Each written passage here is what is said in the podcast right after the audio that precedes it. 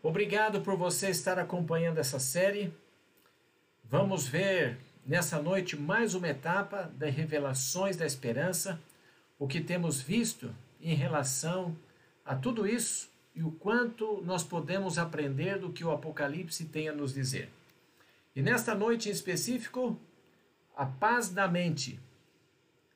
Há muitos anos, uma prestigiosa universidade médica americana estava procedendo uma experiência sobre tolerância ao estresse. Os cientistas queriam descobrir quanto estresse os seres humanos podem suportar, quão pesada é a carga que carregamos, quanta ansiedade, preocupação ou tensão podem as pessoas realmente tolerar, quanta pressão podemos resistir sem nos arruinar. E eles decidiram fazer experiências justamente com ovelhas. E olha que interessante. Eles desejavam ver como elas se relacionavam com o estresse, tirar lições para que os humanos possam enfrentá-lo também. Tomaram uma ovelha e colocaram num redil. Ela não podia ver nada do que estava acontecendo fora do seu cercado. Os cientistas construíram um redil de tal modo que, puder, que eles pudessem observar a ovelha. Puseram 14 tipos de alimentos sazonais ali. A ovelha podia, a qualquer lugar, comer, deslocar-se para outro setor, comer novamente. Era livre. Mas colocaram eletrodos nos coxos de alimentação. Ao, ao a ovelha se dirigir a um coxo e começar a comer, os cientistas davam um choque. No primeiro choque que levou, a ovelha ficou ansiosa, começou a correr.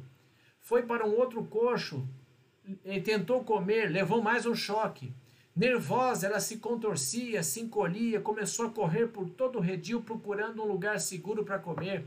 Finalmente, os cientistas aplicaram choques no animal a cada coxo que tocasse. O bichinho ficou muito nervoso, ansioso. Ele havia sofrido tanto estresse e tropeçou no centro do redil, passou a tremer, sofreu um colapso. A pobre ovelhinha teve um ataque cardíaco e morreu. A carga de ansiedade foi grande demais. Os cientistas então tomaram a irmã gêmea da ovelha e colocaram no mesmo redil, com uma diferença. A mãe da ovelhinha estava junto a ela. O animal dirigiu-se ao primeiro coxo e começou a comer. Os pesquisadores deram um choque. O que você acha que, que a ovelha fez? A ovelhinha olhou para sua mãe e baliu. Bé, bé. A sua mãe respondeu. Bé, bé. Ovelha não se afastou do primeiro coxo, mas se manteve comendo. Os cientistas se perguntaram: o que está acontecendo, né? Eles é, colocaram, aplicaram mais um choque na ovelha, ela ergueu a cabeça, baliu de novo, bé, bé, a mãe retornou, bé, bé, voltou a comer. Mais um choque na pobre ovelha. Gente, ela se aconchegou à mãe e esta sussurrou alguma coisa na sua orelha. Foi aí que a pesquisa científica travou. Eles não estavam seguros do que a mãe ovelha disse à pequenininha, porque não sabiam decifrar a linguagem ovina. Mas de algum modo a ovelhinha retornou e comeu exatamente no lugar de antes. Qual foi a diferença?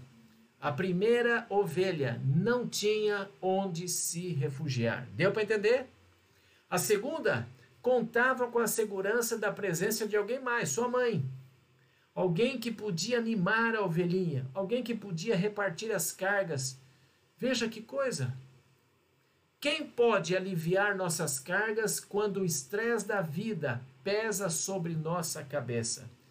Quem pode lidar com a nossa culpa quando estamos cheios de sentimentos de condenação? Quem pode lidar com as nossas preocupações e ansiedades? Quem de fato pode nos dar segurança? Há porventura um refúgio em tempo de tribulação na vida? Nos traumas que se abatem sobre nós, há um lugar seguro pelo qual podemos nos abrigar? Gente, o livro do Apocalipse revela Jesus Cristo em todo o seu esplendor, em toda a sua beleza. De fato, o Apocalipse é, como diz Apocalipse 1, verso 1, revelação de Jesus Cristo. Jesus resplandece em toda a sua beleza no livro do Apocalipse. Em Apocalipse 1, versos 5 e 6, Cristo é a testemunha fiel. Ele sabe o que passa com você a cada momento de sua vida. Ele testemunha tudo, ele vê tudo. A fiel testemunha tem coração compassivo, simpatia, compreensão. Apocalipse 1,5 diz que Cristo é a fiel testemunha, o primogênito dos mortos, o soberano dos reis da terra. Ele desceu à sepultura e pode confortar homens e mulheres cujos corações estão despedaçados pela morte. Ele governa sobre reis da terra. Sua força e poder são supremos no universo. Ele é o Cristo do Apocalipse, a testemunha fiel que conhece e entende as nossas tristezas o primogênito dos mortos, que cura o coração partido. Ele provou a negra tumba da morte. O soberano dos reis da terra, o todo-poderoso Salvador, o sustentador do mundo, aquele que mantém os mundos em suas mãos. Ele é o Cristo do Apocalipse. Apocalipse 1, 5 e 6 diz: Aquele que nos ama e pelo seu sangue nos libertou dos nossos pecados a Ele a glória e o domínio pelos séculos dos séculos. Amém. Quem é o Cristo do Apocalipse? É aquele que foi pendurado na cruz, trespassado por pregos. Ele é o Cristo que ficou suspenso entre o céu e o espaço, morrendo por você e por mim. Ele é o Cristo que nos purificou com o seu sangue, o Cristo do Apocalipse. Apocalipse 1:8 diz assim: Eu sou o alfa e o ômega, o começo e o fim. Ele é para sempre presente. Ele é o Cristo do livro do Apocalipse. Não há provação pelo qual você possa passar, nenhuma tristeza que experimente em que Cristo não esteja sempre presente. Quem é esse Cristo? Ele é aquele que caminha sobre os candeeiros. Bem, isso é um pouco vago, não é? O que significa isso? Caminhar entre os candeeiros. Apocalipse 1:20 diz: Quanto ao mistério das sete estrelas que viste na minha mão direita e aos sete candeeiros de ouro, as sete estrelas são os anjos das sete igrejas. As sete estrelas são anjos das sete igrejas. Está aí. Jesus é retratado caminhando entre o seu povo. Ele não está distante. Ele está com o seu povo em cada época para segurá-los em seus braços e envolvê-los. E ele está ali para sussurrar palavras de amor, compaixão, bondade, para compartilhar com eles palavras de instrução. Quem é esse Cristo? É aquele que está com o seu povo e nunca os abandona. Quem é o Cristo do Apocalipse? Apocalipse 12, verso 5 expõe claramente a sua identidade.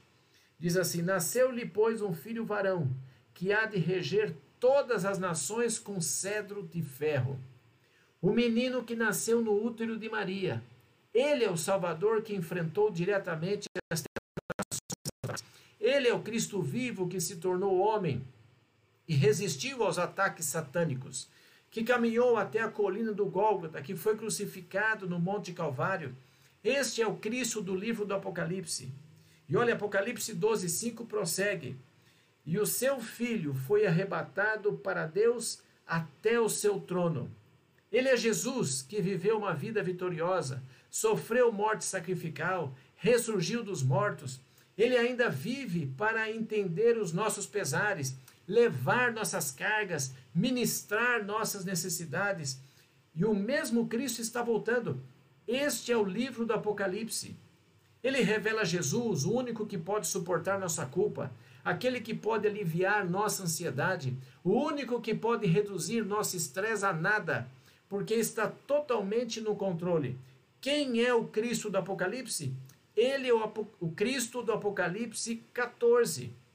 Eis que vem com as nuvens e tem em sua mão uma grande foice para ceifar a colheita da terra. Apocalipse 14, 14 diz: Olhei e eis uma nuvem branca, e sentado sobre a nuvem um semelhante ao filho do homem, tendo na cabeça uma coroa de ouro e na mão uma foice afiada. Quem é esse Cristo?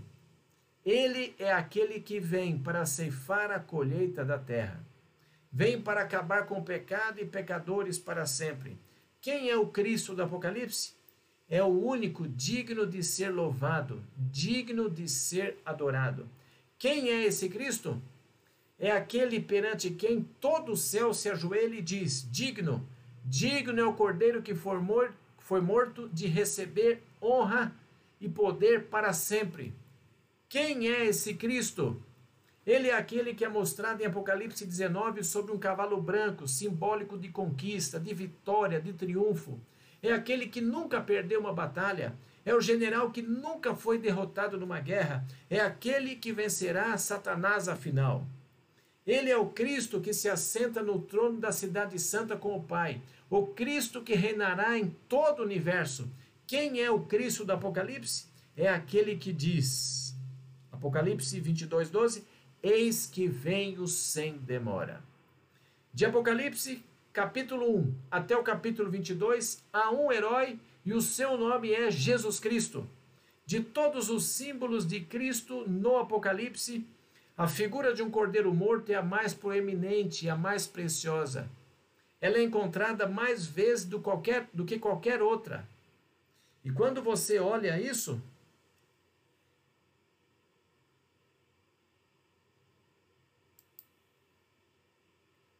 Jesus é descrito 27 vezes como o cordeiro do Apocalipse. Apocalipse 5, verso 6 diz: Então vi no meio do trono e dos quatro seres viventes, e entre os anciãos de pé, um cordeiro, como tendo sido morto. Um cordeiro ensanguentado no céu e milhares de seres adorando-o ao redor do trono. O que isso significa? Significa uma coisa certíssima: de todo o céu, adora Cristo que morreu, o cordeiro que foi morto. Que beleza! Ele tinha sete chifres, bem como sete olhos, que são os sete Espíritos de Deus enviados por toda a terra. Chifres são símbolos de poder, olhos são símbolos de sabedoria. Assim, Cristo é todo-poderoso e onissapiente. Continuando, que são os sete Espíritos de Deus enviados por toda a terra? A obra completa do Espírito Santo é que nos leva até o Cordeiro Jesus Cristo. Todo o céu adora o Cordeiro, os seres celestiais cantam louvores a ele. Apocalipse 12, 11 diz assim: Eles, pois, o venceram por causa do sangue do Cordeiro e por causa da palavra do testemunho que deram. Jesus é chamado 27 vezes de Cordeiro. Antes de a raça humana haver pecado, Deus, em sua infinita sabedoria, colocou um plano em operação. Em seu imensurável amor, o céu foi preparado para a possibilidade do pecado. Apocalipse 13, 8, Cristo é o cordeiro que foi morto desde a fundação do mundo. Do mundo. Muito distante, passado da eternidade, o Pai e o Filho resolveram num divino concílio que Cristo viria a esta terra e salvaria os decaídos seres humanos. Este é o cordeiro que foi morto desde a fundação do mundo. Apocalipse 19 fala sobre uma grande festa em que nosso Senhor mesmo nos conduzirá ao céu e que seremos escoltados até a ceia nupcial do cordeiro. No livro do Apocalipse, um dragão semelhante a uma besta ataca o cordeiro. Uma besta com sete cabeças e dez chifres, um animal feroz, surge do mar e faz guerra contra o cordeiro. Uma mulher montada sobre uma besta escarlata une a igreja e o Estado para guerrearem contra o cordeiro. Um grande poder, a cidadela de Satanás, chamada Babilônia, falsa Babilônia, arremete-se contra o cordeiro. Mas no livro do Apocalipse, o cordeiro triunfa sobre o dragão. O cordeiro vence a besta de sete cabeças. O cordeiro derrota todos os falsos sistemas religiosos simbolizados pela mulher que monta a besta escarlata e tem uma taça de vinho em sua mão. O cordeiro se vitoria sobre a decaída Babilônia. No livro do Apocalipse, o cordeiro vence. Louvado seja Deus! Satanás é derrotado. Apocalipse 17, 14 diz assim: Pelejarão eles contra o cordeiro, e o cordeiro os vencerá. Se estivermos do lado do Cordeiro, estaremos do lado vencedor. De que lado estamos? Pois é o Senhor dos senhores, o Rei dos reis. Vencerão também os chamados, eleitos e fiéis, que se acham com ele. Por que Deus, no livro do Apocalipse, teria escolhido algo tão inocente como um cordeiro para representar seu filho? Retornemos e tracemos o simbolismo do Cordeiro através da Bíblia e como ele alcança e toca a nossa vida hoje. Como a compreensão do Cordeiro de Deus o livra da culpa do pecado. Como ele liberta o pecado. Como lhe dá a certeza da vida eterna. Voltemos aos dias de Adão e Eva. Quando Adão e Eva pecaram, Deus disse: Vocês precisam fazer um sacrifício. Somente pelo derramamento de sangue seus pecados podem ser perdoados. Falando sobre sacrifícios do Antigo Testamento, Moisés registrou no livro de Levíticos, Levíticos 17, 11. Portanto, é o sangue que fará expiação em virtude da vida. E por que o sangue? O sangue representa a vida. Levíticos 17, 11, primeira parte diz: Porque o sangue da carne está no sangue, a vida da carne está no sangue. O salário do pecado é a morte. O derramamento de sangue representa o divino Filho de Deus, vertendo a sua vida por você e por mim. Seguindo as instruções de Deus, posso imaginar Adão trazendo o inocente e imaculado cordeiro. Ele coloca a faca na, na garganta do sacrifício e observa o sangue gotejar lentamente até o solo. O coração de Adão estava quebrantado. O sacrifício do cordeiro prefigurava o sacrifício de Cristo. A Bíblia diz em Romanos 6:23, o salário do pecado é a morte. Assim, ou Adão devia morrer, ou encontrar um substituto. Através do Antigo Testamento, Deus instruiu seu povo a fazer sacrifícios de animais para lembrá-los do completo e todo suficiente sacrifício de Cristo. Deus disse aos israelitas no Antigo Testamento para construírem um santuário, um tabernáculo. Cada dia, sacrifícios de animais eram oferecidos no santuário. O que representa a vinda do pecador trazendo o seu cordeiro ao santuário? Veja, imagine aqui uma história um antigo judeu chamado Josias. Josias acorda pela manhã, ele sente raiva do seu vizinho, eles se atracam numa luta corporal. Josias fere o seu vizinho no rosto e o lança no chão. O pobre homem está com o nariz, a boca sangrando. À noite, quando Josias faz sua oração vespertina, vem a sensação de culpa que ele pecou, uma forte consciência de que ele procedeu muito mal com o seu vizinho. Ele vai então até a casa do seu vizinho e diz: Olha, perdoe-me, sinto muito. Mas a culpa permanece sobre ele. E Josias sabe que precisa levar um cordeiro até o santuário. Na manhã seguinte, ele apanha o cordeiro, um cordeiro macho, sem defeito algum. Josias caminha através do acampamento de Israel. Seus vizinhos o veem, enquanto olham para ele, dizem: Ele pecou, é culpado. Ele chega ao santuário, e ao lá estar, coloca suas mãos sobre a cabeça do animal. Ajoelha-se, confessando o seu pecado, e finca a faca na garganta do cordeiro. Enquanto o bichinho vai ficando sem forças, o sangue escorre até o chão, o animal se agita até o seu último suspiro de vida e morte. O sacerdote recolhe o sangue numa bacia. O cordeiro é colocado sobre o altar de bronze e consumido pelas chamas. O sacerdote transporta um pouco de sangue para o santuário. Antes de Josias vir até o lugar sagrado, ele estava oprimido pelo senso de culpa. Mas ao confessar seu pecado sobre a cabeça do animal, algo surpreendente aconteceu. A Bíblia fala sobre isso em Levíticos capítulo 5, versos 5 e 6. Será, pois, que sendo culpado numa destas coisas, confessará aquilo que pecou com a sua oferta pela culpa, pelo pecado que cometeu. Assim o sacerdote fará por ele expiação do seu pecado. Quando Josias confessou o seu pecado, a culpa da transgressão foi transferida para o animal sacrificial. O cordeiro tornou-se simbolicamente culpado, uma vez que o salário do pecado é a morte e que o pecado de Josias fez com que o animal morresse, o pecador precisa apanhar a faca e matar a vítima assim sucede. A carcaça do bicho é posta sobre o altar e seu sangue levado até o santuário e borrifado sobre o véu que se encontra diante da lei de Deus, posta na arca do concerto. Josias desobedeceu e transgrediu o décimo mandamento da lei de Deus. Ele merece morrer. O sangue do animal prefigurava o derramamento do sangue de Cristo. Josias deixa o santuário. O pecado foi simbolicamente transferido de Josias para o animal. Agora Josias não é mais culpado. Ele sai de lá completamente libertado. Agora, o que está acontecendo no santuário? estão se processando os passos para o perdão. E quais são os passos? Primeiro, o pecador reconheceu a sua culpa. Segundo, o pecador confessou o seu pecado. Terceiro, o pecador aceitou o perdão. E o quarto, o pecador creu na promessa de Deus. Os sacrifícios do Antigo Testamento apontavam para o sacrifício de Jesus. Muitos anos atrás, um pregador estava realizando uma série de reuniões nos países escandinavos.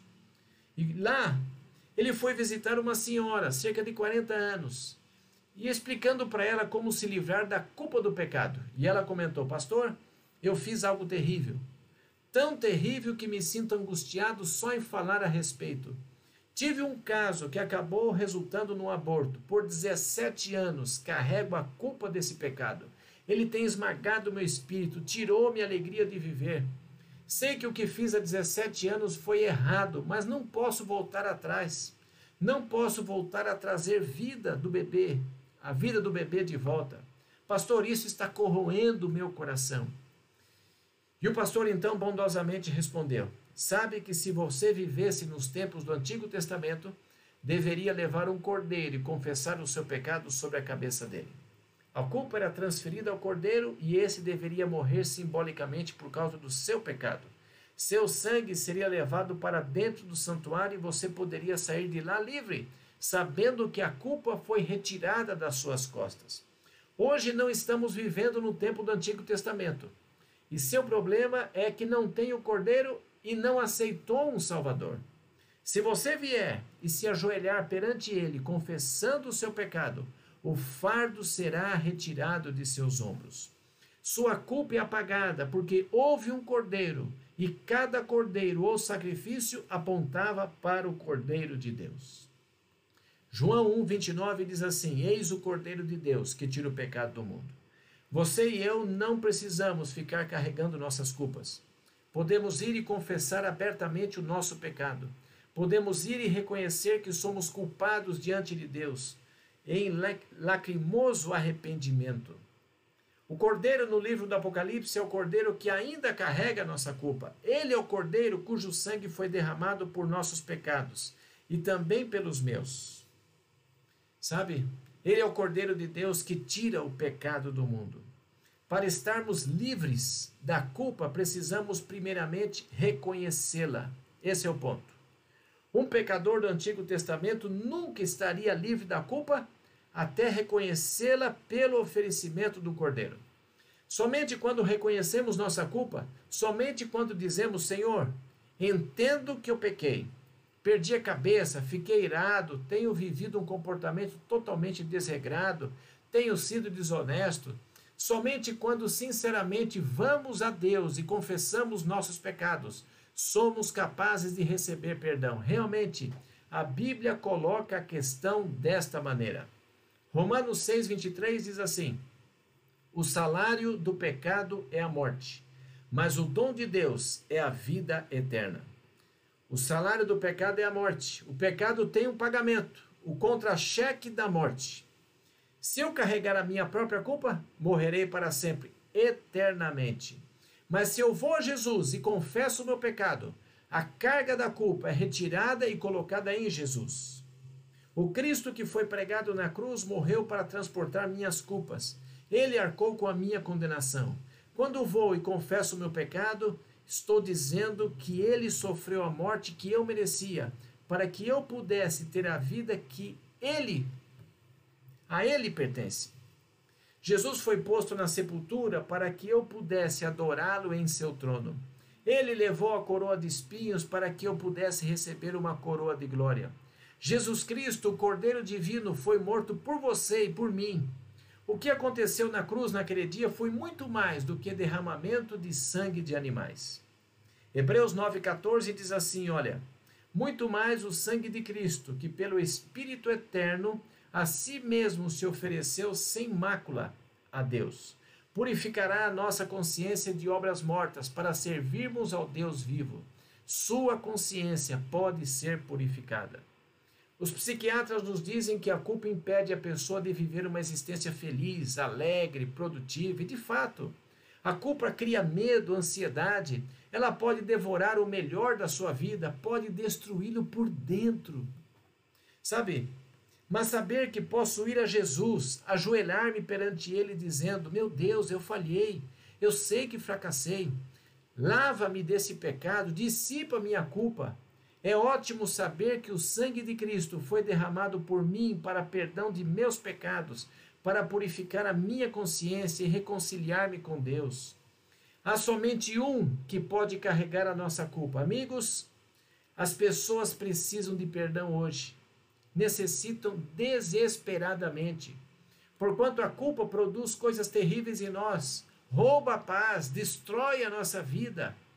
Sabe, eu posso dizer até assim: olha, pequei porque a minha mãe fez isso, fez aquilo.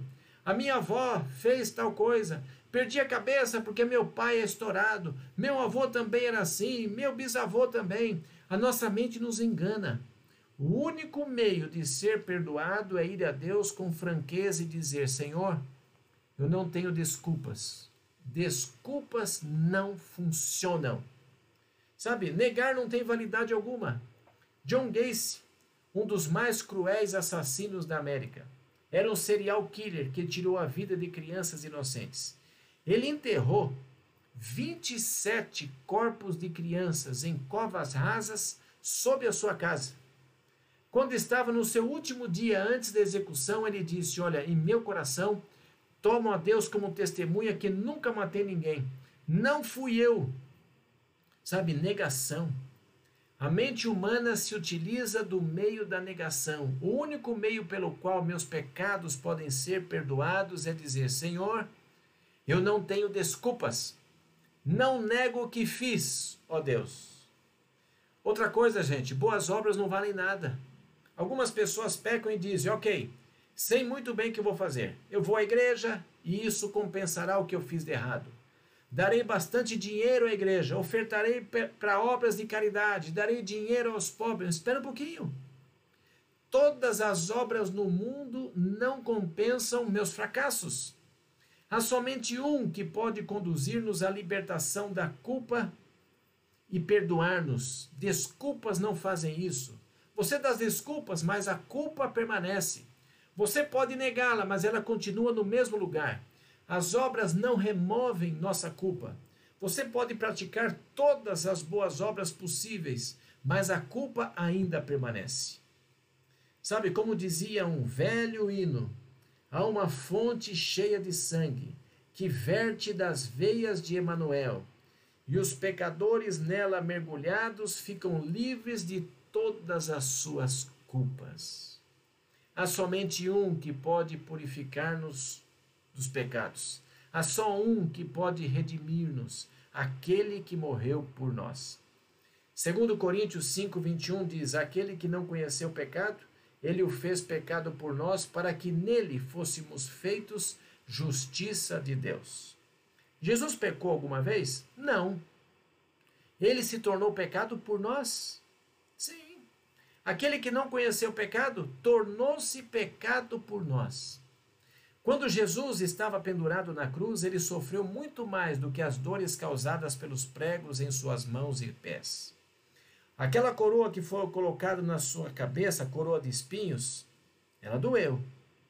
Mas sabe, foi muito maior do que aquele sangue escorrendo pela sua face, muito mais do que um sofrimento físico. Quando Cristo estava na cruz, a escuridão do pecado o envolveu. Ela ocultou-lhe a face do Pai. Por mais que Jesus estava tão só na cruz, ao morrer, ele bradou assim, olha, Mateus 27, 46, Eli, Eli, lama sabachthani, que quer dizer, Deus meu, Deus meu, por que me desamparaste? Cristo estava portando a culpa da humanidade. Eis porque naquele momento ele olhou para a tumba, tomou a decisão que, ainda que jamais saísse dela, morreria por você e por mim.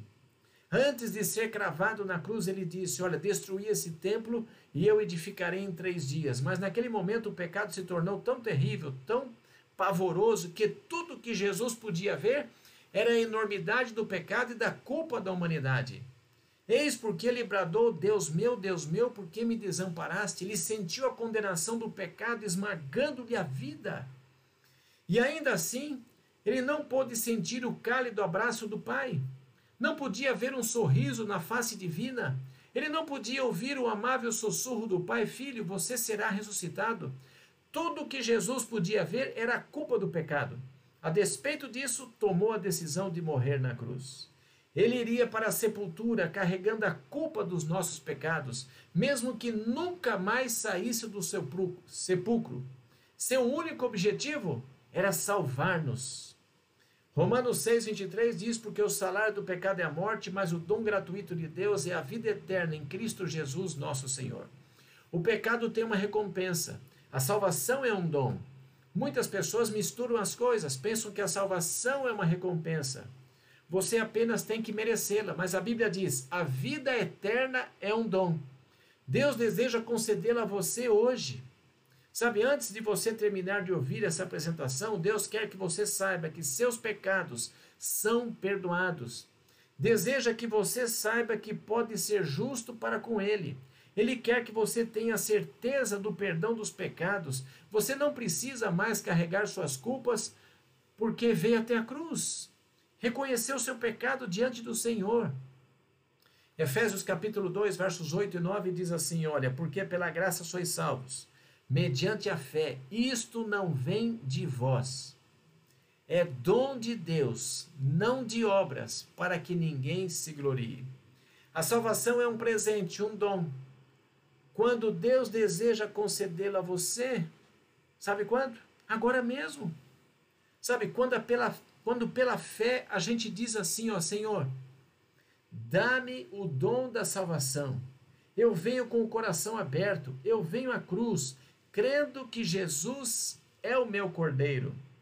Ajoelho-me diante da cruz, eu confesso o meu pecado, o ônus da minha culpa é tirado dos meus ombros, é colocado em Jesus. Estou perdoado, redimido o livro do Apocalipse retrata os remidos perante o trono de Deus com um cântico, um cântico de louvor, dizendo assim: olha, Apocalipse 5,9: Porque foste morto, e com o teu sangue compraste para Deus os que procedem de toda tribo, língua, povo e nação, redimidos pelo sangue do Cordeiro. E a Bíblia diz ainda em 1 Pedro 1, 18 e 19: sabendo que não foi mediante coisas corruptíveis, como prata ou ouro, que fostes resgatados, mas pelo precioso sangue, como de um cordeiro sem defeito e sem mácula, o sangue de Cristo. A redenção é um dom. Você pode vir hoje à noite com todas as suas culpas, com todos os seus pecados. O que, que perturba você? O que o aborrece? Você quer dizer claramente: quero conhecer Jesus. Sabe, quero conhecer os passos para a salvação. E aqui estão cinco passos simples para conhecer o dom da vida eterna. Primeiro passo, aceite o fato de que Deus o ama. Jeremias 31, 3 diz assim: Olha, de longe se me deixou ver o Senhor, dizendo: Com amor eterno te amei, por isso com benignidade te atraí. Está aí. Segundo passo, reconheça que não pode salvar-se a si mesmo. Romanos 3, 23 e 24 diz assim: Pois todos pecaram e carecem da glória de Deus, sendo justificados gratuitamente por Sua graça, mediante a redenção que há em Cristo Jesus. Terceiro passo, creia que Jesus pode e vai salvar você.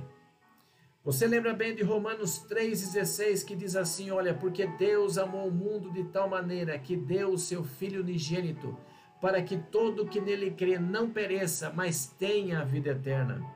Quarto passo: confesse seus pecados a Jesus e creia que você foi perdoado. Vem agora, sabe, dentro do seu coração, confesse os seus pecados e creia que foi perdoado. Olha o que diz 1 João 1,9.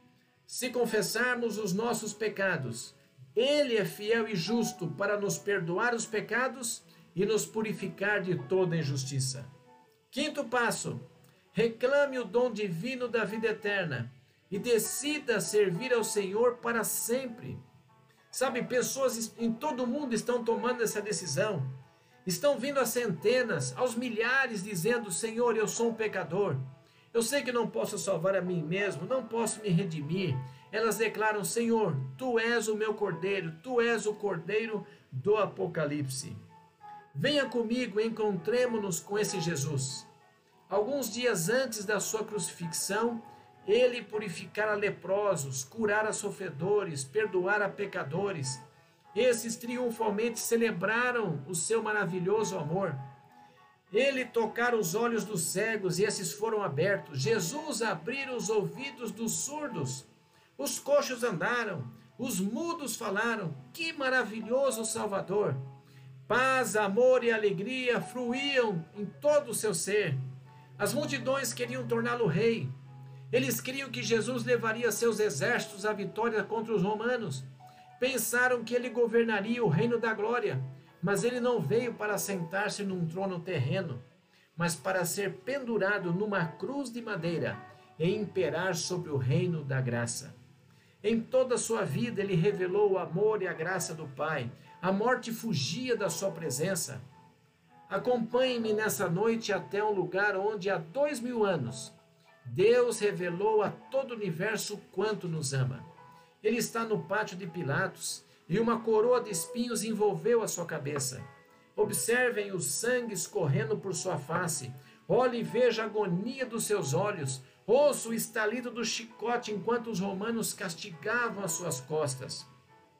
Observe como os rigorosos soldados romanos pregaram-lhe as mãos. O justo está sendo condenado como pecador. Veja a cena. Permitam que ela toque o coração, o seu coração essa noite.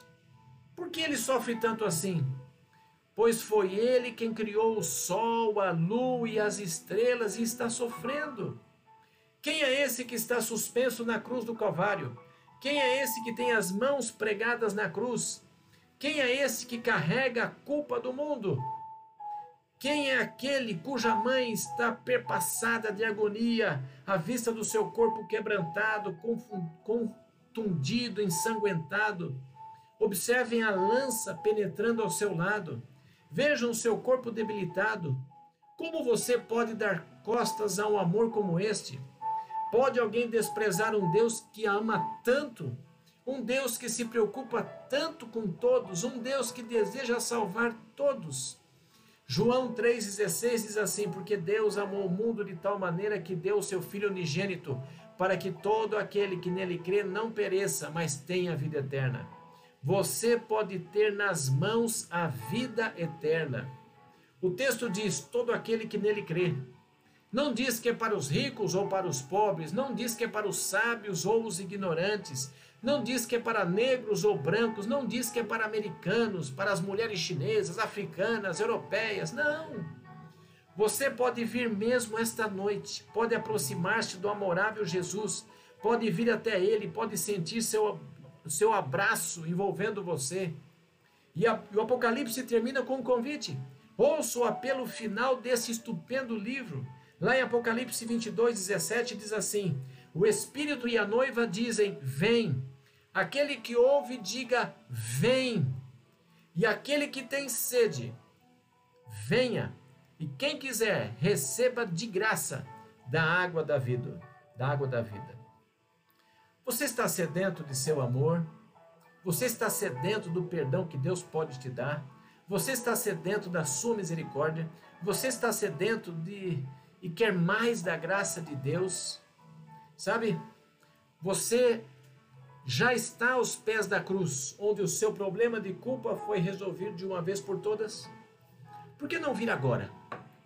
Venha até o herói do livro do Apocalipse, chame-o de Senhor.